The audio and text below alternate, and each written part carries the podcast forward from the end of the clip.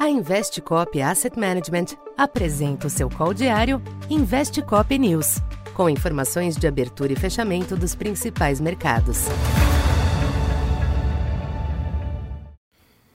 Boa tarde.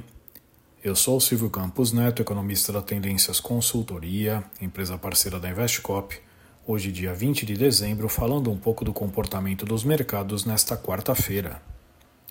A correção baixista nas bolsas em Nova York foi o destaque dos mercados internacionais nesta quarta, em um ajuste natural após os fortes ganhos recentes, que levaram os índices a se aproximarem de seus recordes históricos.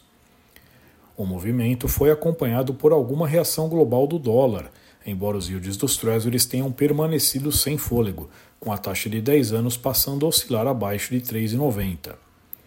A redução dos juros não foi abalada por números acima do esperado nos Estados Unidos, relacionados à confiança do consumidor e vendas de imóveis usados. Entre as commodities, o petróleo reduziu a alta ao longo da sessão, fechando pouco abaixo de 80 dólares. Aqui no Brasil, as dificuldades para o avanço da lei orçamentária pesaram adicionalmente sobre os ativos.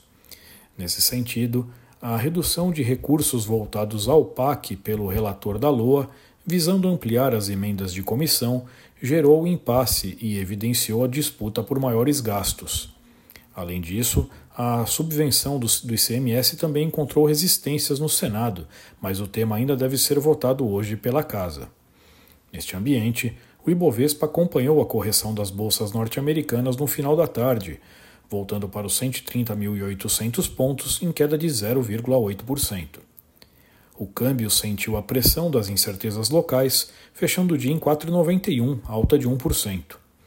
Na curva de juros, os DIs curtos rondaram a estabilidade, em dia de divulgação de leve recuo do índice IBCBR de atividade na margem. Já os DIs longos estenderam as baixas de forma marginal, em linha com os yields externos. Para esta quinta, Cabe observar se a realização de hoje terá continuidade, embora não existam razões para a reversão do ambiente de alívio dos últimos dias lá fora. A agenda nos Estados Unidos continuará monitorada, com a revisão do PIB do terceiro trimestre e os pedidos de auxílio-desemprego, dados que não devem alterar o panorama.